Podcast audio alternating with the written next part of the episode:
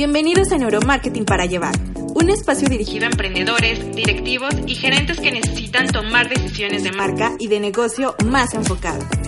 En este podcast nos acompañarán expertos y colegas a debatir y platicar todo sobre el neuromarketing. Todo sobre neuromarketing.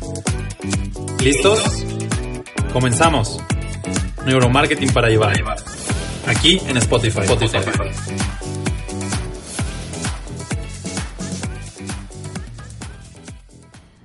Hola a todos, esto es Neuromarketing para Llevar. Estamos haciendo nuestro séptimo capítulo de la temporada, nuestro séptimo episodio de nuestra primera temporada de Neuromarketing para Llevar.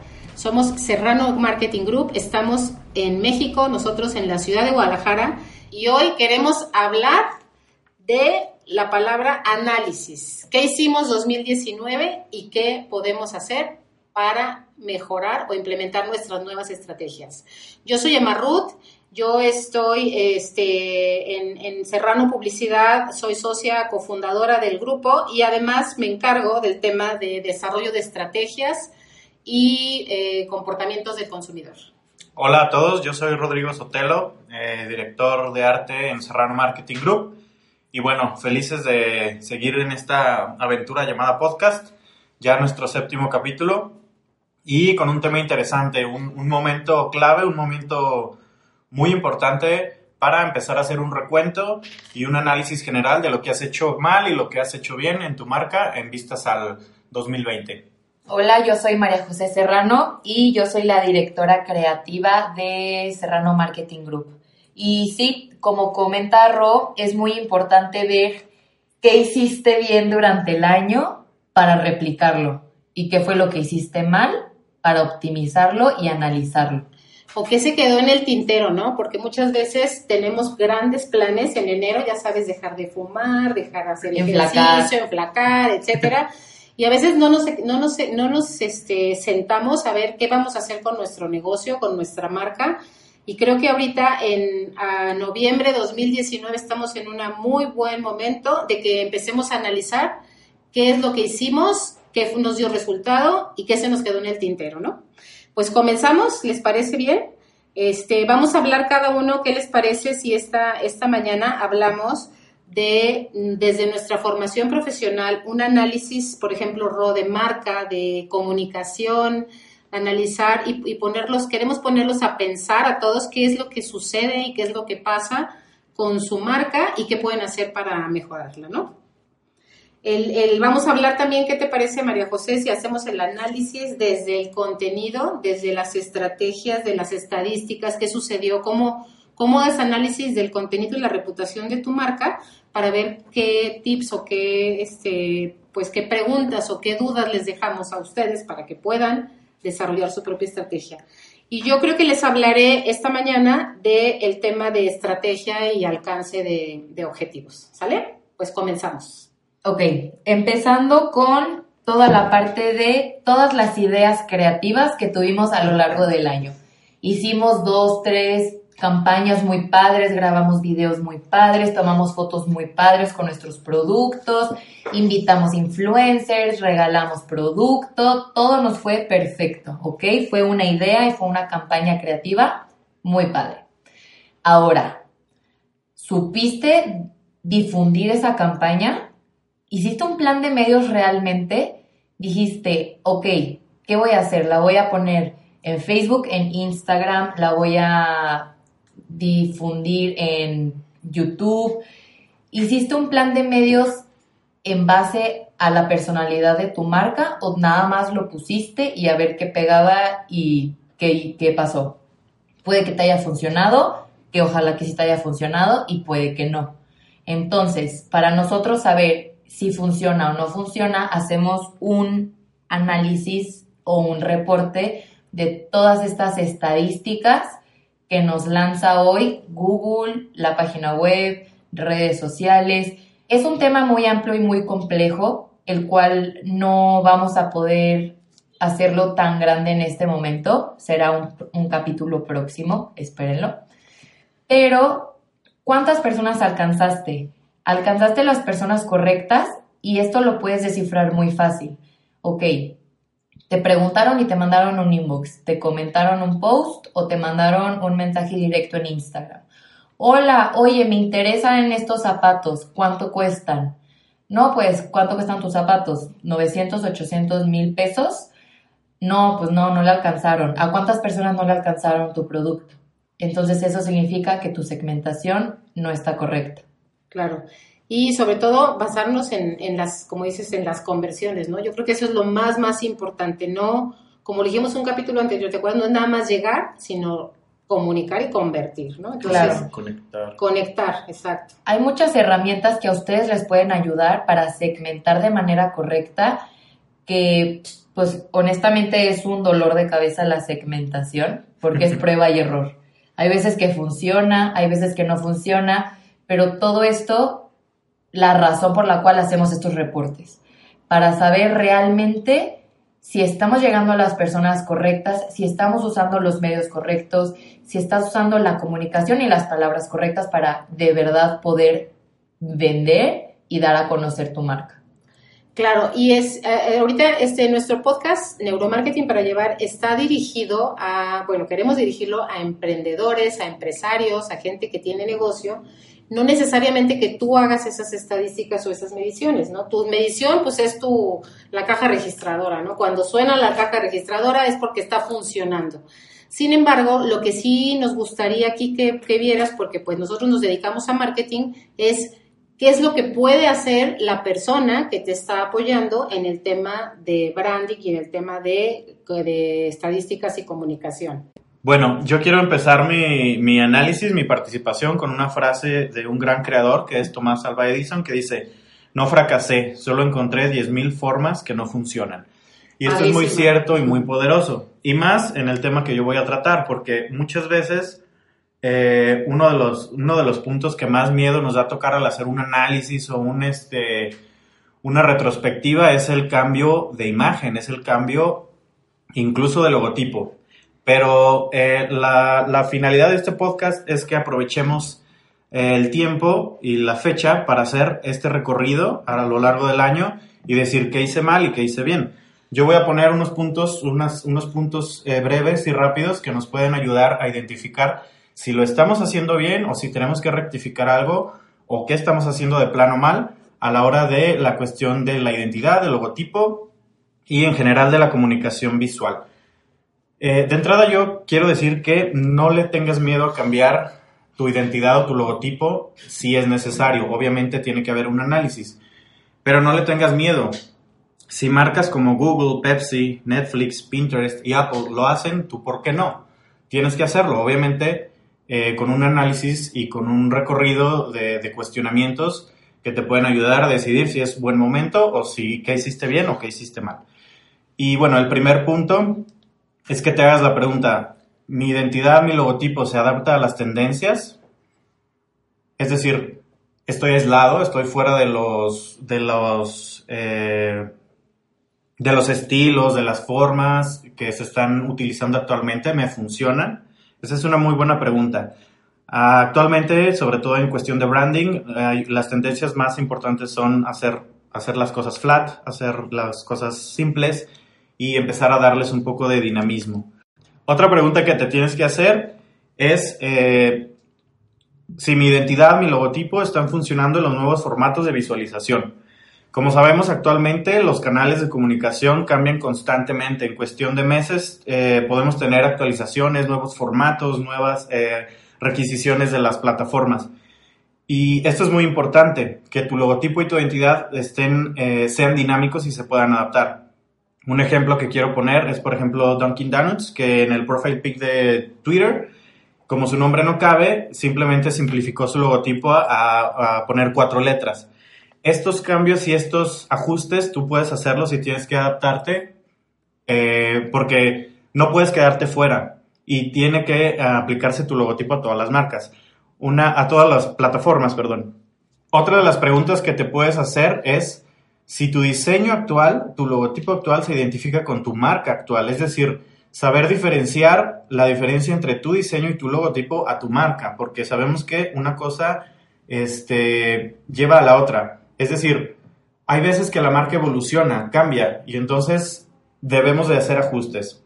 Otra pregunta que podemos hacernos para este análisis anual es, necesito un cambio, necesito un ajuste en el nombre. Esto obviamente es muy delicado, hay marcas que lo han hecho obviamente, pero muchas veces obedece a un cambio incluso de filosofía o a un cambio de, de estrategia o incluso a las alianzas con marcas.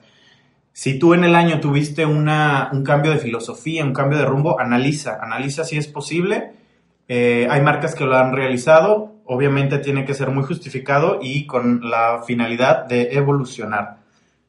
Y la última pregunta que yo te sugeriría que te hagas para este análisis anual es si tu logotipo y tu identidad representan lo que quieres y lo que eres. Muchas veces esto mismo, a lo largo, a lo largo del tiempo, nuestros servicios, nuestra metodología, nuestra forma de pensar, de ver, de adaptarnos, este, cambia, evoluciona. Y muchas veces el logotipo deja de representar lo que realmente somos. Este tiempo es muy valioso para que tú te, des un tiempo, analices y digas, a ver, vamos viendo, nuestra filosofía sigue intacta, seguimos pensando lo mismo, adelante. Un ejemplo claro para esto, por ejemplo, es Airbnb que al principio tenía un logotipo simplemente con tipografía, pero ellos querían representar completamente lo que era la marca. Y el nuevo isotipo reflejaba tres cosas, un corazón, una persona y un punto de alojamiento. Esto es reflejar completamente, cambiar y variar, arriesgarte y adaptarte a los tiempos este, actuales, ¿no? No aislarte. Bueno, estos son eh, los cinco puntos que yo diría que te des el tiempo de preguntarte para que hagas un análisis en cuanto a, en cuanto a identidad y branding este, de tu proyecto. Y también podríamos hablar de, las mismas preguntas, Ro, creo que se podrían adaptar muy bien al tema de contenidos, ¿no? Claro. O sea, analizar en cuanto al branding, qué estás comunicando con el branding que estás bajando, con el branding que hiciste durante todo el año si te llegó el cliente adecuado, que era lo que hablaba ahorita María José, ¿no? O sea, ¿qué, qué es lo que pasó con eso? ¿Sale? Yo, yo, a mí me gustaría, este, como que participar con, con, con el tema es, revisa las, las macro tendencias, revisa qué va a suceder en el 2020 en tu mercado, en tu negocio, en tu área, hacia dónde están las tendencias, revisa tendencias igual de color, o sea, no necesitas ser diseñador para saber qué pantone viene, qué color es el color del año, cómo te vas a, enganchar con tu consumidor en el tema de colorimetría, que es muy importante, ¿no, Rosa? Si no te, si no te, si no te adaptas a, esas tendencias, pues te vas a quedar, vas a ser, a ser como pues antiguo, ¿no? Para tu mercado. El usuario en este momento es el centro de todo, o sea, todo gira en, en algunas épocas anteriores, pues primero fue la revolución industrial, el producto, este, el servicio al cliente, etcétera. En este momento quien tiene el control de todo es el usuario. Entonces creo que basado en el usuario y en el tipo de cliente que tú estás buscando, pues creo que va a ser importante generar tus estrategias dirigidas, bien dirigidas a tu mercado. Entonces, analizando es, no importa que vayas lento mientras no te detengas. Esa frase a mí me encanta porque tienes que pensar que es momento a lo mejor ahorita de meter un freno y decir, cumplí mis estrategias, el mercado que tengo realmente es el mercado que yo quiero, este, las ventas eran las ventas que yo esperaba o qué fue lo que hice o no hice o dejé de hacer para que no cumplí mis objetivos o los cumplí maravillosamente y me está funcionando mi estrategia, estoy alcanzando al mercado. De todas maneras, no dejes de detenerte en revisar las macro tendencias. Me gustaría poner como mentalmente cómo vamos a organizar este análisis.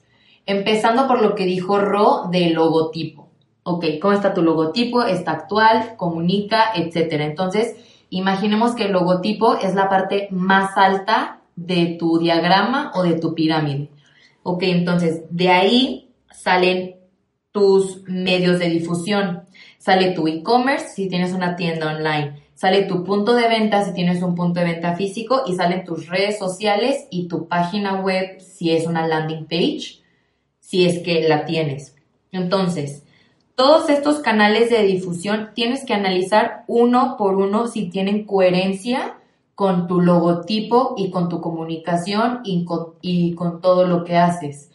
Tu punto de venta, tus vendedores, tus productos, el acomodo de tu tienda, tiene coherencia con tu marca, tu e-commerce es tiene experiencia de usuario, o sea, realmente la gente puede tener un journey o un camino sin perderse hasta el momento de finalizar la compra en el carrito.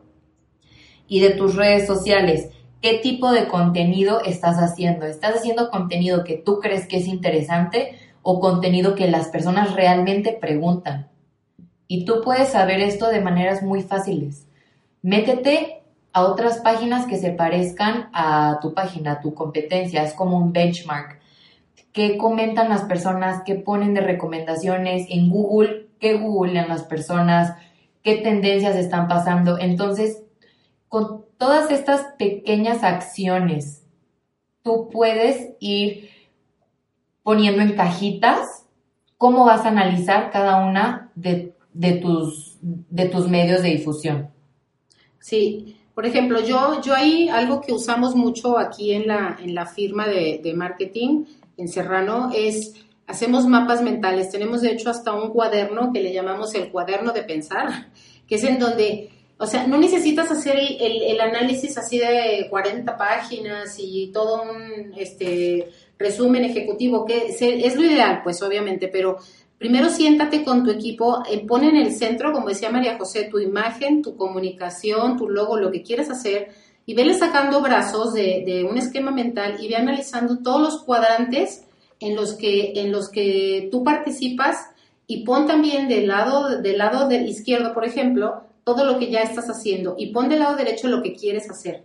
Y desarrolla cada uno de esos cuadrantes para que puedas en un mapa muy sencillo puedas empezar a diseñar tus estrategias para 2020, ¿sí?